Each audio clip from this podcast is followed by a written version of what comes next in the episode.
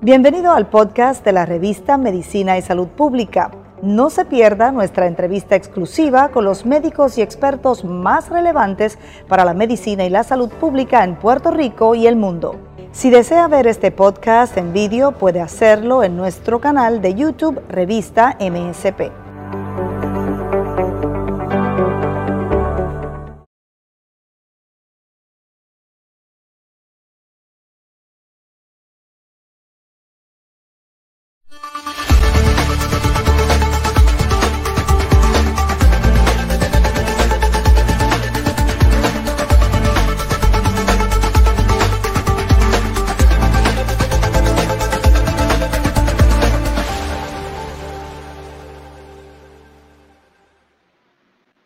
Bienvenidos a una nueva edición de la revista de Medicina y Salud Pública. Me complace acompañarlos una vez más. Yo soy Gisette Arellano. En esta oportunidad y el tema del día de hoy eh, son las infecciones de bacterias resistentes a los antibióticos. Y para hablar sobre este tema vamos a conversar con un especialista, es el doctor Luis Lugo, presidente del Comité de Control de Infecciones del Centro Médico Episcopal San Lucas de Ponce. Bienvenido, doctor. Saludos, gracias por la invitación. Doctor, cuando hablamos acerca de los antibióticos, lo principal es aprender un poco sobre ellos. En cuanto al desarrollo de los antibióticos, el correcto uso, ¿qué hay que rescatar y qué es lo más importante que debemos saber? Bueno, es importante saber el uso que se le debe dar a los antibióticos. Los antibióticos no son para todo tipo de infecciones, sino para las infecciones bacterianas. Es por eso que, por ejemplo, en Puerto Rico la Junta de Licenciamiento y Disciplina Médica ha requerido durante los últimos dos trienios para la recertificación de la licencia a los profesionales médicos que se tome un curso compulsorio de tres horas crédito en el uso apropiado de los antibióticos. Doctor, ¿por qué debemos tener mucho cuidado en cuanto al uso o abuso de los antibióticos? ¿Cuál es el problema en caso de aquellas personas que no saben el correcto uso y deciden simplemente automedicarse y recurrir a ellos como una medida de solución? el problema con el uso eh, de los antibióticos es que las bacterias desarrollan resistencia a los mismos. Y si utilizamos un antibiótico cuando, por ejemplo, para tratar una infección viral, que obviamente no le va a hacer nada porque es un virus y el antibiótico actúa contra bacterias, pero en el cuerpo nosotros tenemos lo que se llama la microbiota, ¿verdad? Que son colonias de microorganismos que cuando ese antibiótico entra al sistema, ellas van a identificar al antibiótico y van a desarrollar mecanismos de defensa contra el mismo. Así que cuando entonces en una ocasión posterior, cuando necesitemos el antibiótico para eh, tratar una infección bacteriana, nos podemos encontrar con el problema de que las bacterias son resistentes a ese antibiótico. Doctor, eh, es importante además de eso hablar de cuáles son las bacterias que se han vuelto más resistentes a los antibióticos. Bueno, entre las bacterias que se han vuelto más resistentes a los antibióticos, tenemos lo que se conoce como las bacterias gram negativas, entre las que tenemos las enterobacteriáceas, entre ellos, por ejemplo, el Escherichia coli, que es la principal bacteria que todos los seres humanos tenemos eh, en, el, en, nuestro sistema eh, digestivo, ¿verdad? En el intestino.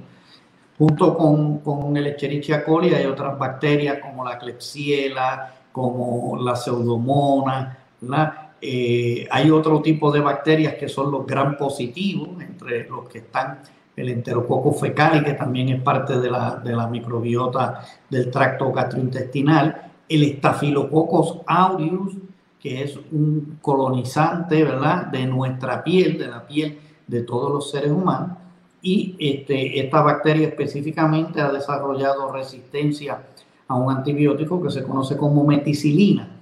Y ya cuando uno identifica, cuando nos reportan en un cultivo, específicamente de de algún absceso de piel, de que el microorganismo que se está identificando es un estafilococcus aureus resistente a meticilina, MRSA por sus siglas en inglés, pues ya uno como médico sabe que el, armamentario que tiene para tratar esa infección es más limitado, porque muchos de los, de los antibióticos que por lo general uno utiliza para tratar infecciones de piel, pues van, van a ser, esa bacteria es resistente a ello. Entonces tenemos un, armamentario mucho más limitado para poder este, atacar este tipo de infección. Lo mismo con las bacterias gran negativas cuando desarrollan resistencia, pues los antibióticos que poseemos para eh, atacar este tipo de infección es mucho más limitado. ¿Cómo se adquieren estas bacterias, doctor? ¿Cuál es la manera más común en la que las personas las pueden adquirir? Que además pueden ser cosas como tan básicas y tan fundamentales que no se imaginan los expuestos que pueden estar realmente a sufrir enfermedades que se relacionen a ellas. Fíjense, el, el, mecanismo para adquirir la resistencia es uno bien sencillo. Como ya mencioné, en nuestro cuerpo tenemos, eh, estamos los seres humanos colonizados por bacterias, lo que se conoce como la, la microbiota. Cuando uno da antibióticos para tratar una infección, eh, uno, ese antibiótico va a matar las bacterias que causan la infección, pero también muchas otras bacterias que tenemos que en muchos casos nos sirven para eh, eh, defender el cuerpo. Y entonces, ¿qué pasa? Como parte también de esa microbiota puede haber algunos microorganismos que son ya resistentes.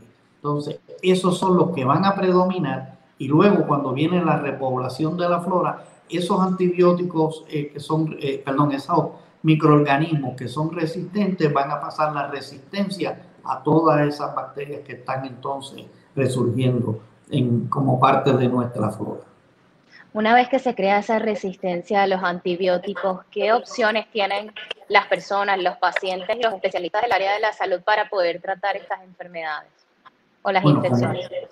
sí, como mencioné anteriormente, una vez tenemos una infección por un microorganismo que es multiresistente, eh, el armamentario, ¿verdad? los antibióticos que tenemos eh, es mucho más limitado. Ya mencioné el caso de los estafilococos aureos eh, resistentes a la meticilina, en donde tenemos algunos tres o cuatro antibióticos que podemos utilizar, como la vancomicina, el, el linesolid, el daptomycin, ¿verdad? Y si fuera eh, eh, algún tipo de, antibiótico oral, pues aún mucho menos, como por ejemplo en algunos casos la sulfa, el, el trimetoprim sulfa metoxazol, la clindamicina, el linesolid, que también viene en una presentación oral, pero que es un antibiótico bien costoso, por lo que muchas veces pues los pacientes no, no, no pueden eh, adquirir el mismo o los planes médicos no cubren el mismo. Para los gran negativos, la misma situación. Por ejemplo, el, el Escherichia coli cuando nos identifican en un cultivo un, un Escherichia coli eh, multiresistente y al lado aparecen las letras ESBL, que quiere decir que esa, esa cepa de ese microorganismo tiene un mecanismo de defensa donde produce una beta-lactamasa de espectro extendido, pues los únicos antibióticos que prácticamente podemos usar son los que se conocen como los carbapenem, ellos el ertapenem, el meropenem y el imipenem, que son antibióticos de amplio espectro y que por lo general nosotros los infectólogos reservamos el uso de ese antibiótico para aquellas, eh, perdón, aquellas infecciones bien severas que ponen en, serio riesgo la salud del paciente.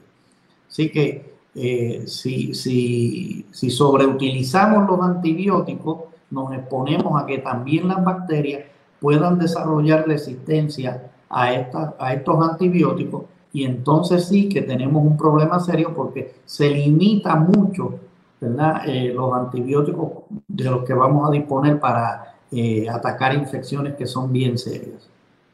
Doctor, usted mencionó al principio que era muy importante diferenciar entre lo que son las bacterias y los virus. Y además de eso, la manera correcta en la que se deben tratar, eh, ¿verdad? las enfermedades y los síntomas en los pacientes. En este caso, ¿cómo se ha visto afectado el tema durante la pandemia? Que sabemos que de por sí ha cambiado la dinámica no solamente social, sino de la atención y de las personas que buscan la atención médica. Pues fíjate, bien interesante. Recientemente salieron dos estudios en donde se eh, publicó que el uso de antibióticos durante este tiempo de la pandemia había disminuido eh, a nivel ambulatorio y a nivel de los centros de, cuidado de envejecientes, los llamados nursing home, había disminuido en el caso de, del escenario ambulatorio un 33% y aún más a nivel de, de los centros de cuidado de envejecientes y había varios factores por, e, eh, para esto. Por ejemplo, había eh, durante la pandemia de COVID una disminución en muchas otras infecciones de tipo respiratorio, como serían las bronquitis, la, misma influenza, eh, este, las infecciones por micoplasma. Además, el que por motivo del, del, del cierre, ¿verdad?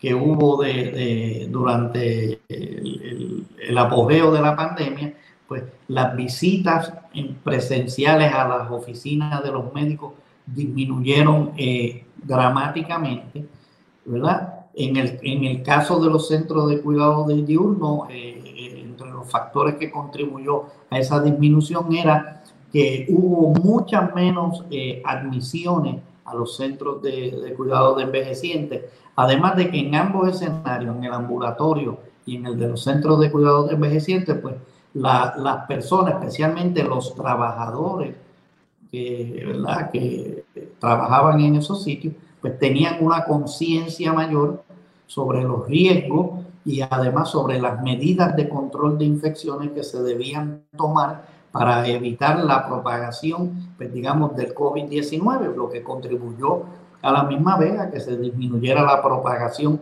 de otro tipo de, de infecciones. Así que todos esos factores contribuyeron. Ahora, como parte de esos reportes bien interesantes, aunque hubo esa disminución en el uso de antibióticos, en el caso de la acitromicina, que es un antibiótico, pues hubo un aumento en la prescripción del mismo. Y eso se atribuyó a que si todos eh, nosotros eh, recordamos, durante el comienzo de la pandemia del, coronavirus, se estaba, eh, ¿verdad?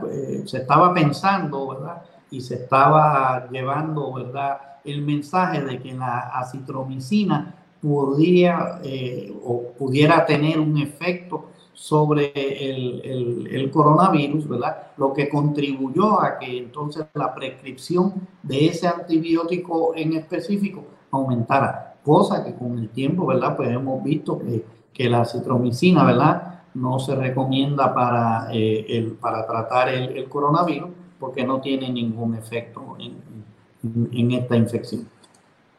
Doctor, en cuanto a nuevas bacterias que estén en investigación actual porque estén desarrollando resistencia a los antibióticos, ¿cuáles, cuáles se pueden destacar?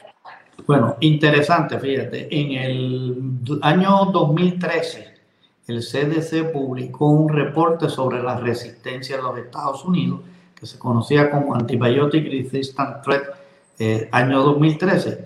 En el año 2019 el CDC publica un segundo informe sobre la amenaza de la resistencia a los antibióticos en Estados Unidos. Y en este segundo informe, eh, el CDC establece una lista de 18 microorganismos y lo divide en, tres categorías, en categoría eh, de amenaza urgente, de amenaza seria, de, amenaza preocupante y establece eh, lo que se conoce como una lista de vigilancia, ¿verdad? y dice, estos son los microorganismos para los cuales nosotros necesitamos tomar acciones inmediatas.